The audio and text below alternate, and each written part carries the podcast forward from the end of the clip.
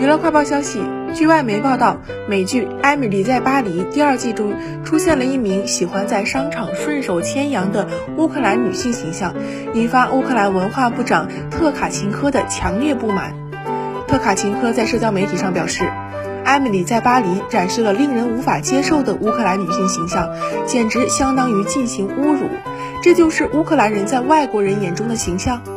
他已就乌克兰人在剧中角色刻画问题向流媒体平台网飞投诉。